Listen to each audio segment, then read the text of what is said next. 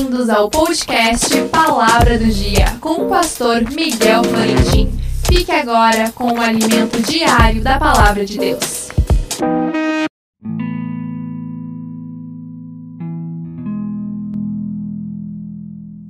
A palavra do dia. Portanto, confessem os seus pecados uns aos outros e orem um pelos outros para que sejam curados. Muito pode, por sua eficácia, a súplica do justo. Tiago 5,16.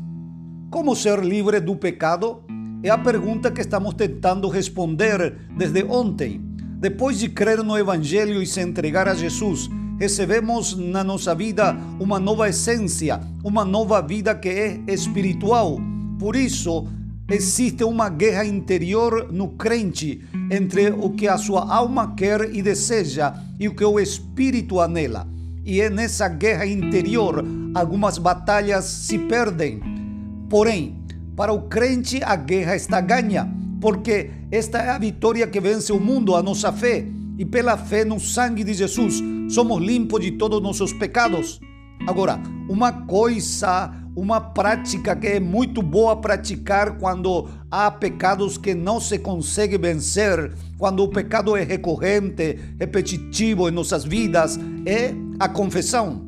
Muitos rejeitam a confissão, primeiramente porque era praticado e abusivamente praticado na outra religião de onde venho. Em segundo lugar, outros não querem praticar a confissão porque não encontram pessoas de confiança pois uma vez fizeram e foram desapontados, outro não confessa porque tem orgulho e não quer se humilhar. E há outro mais ainda que não confessa seus pecados porque tem uma investidura, tem um cargo, tem uma posição que não quer perder. Prefere ir para o inferno que perder o seu ministério.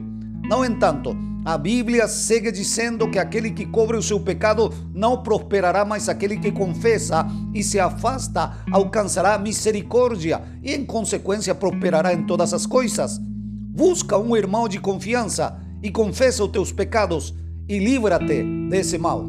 Que Deus te abençoe.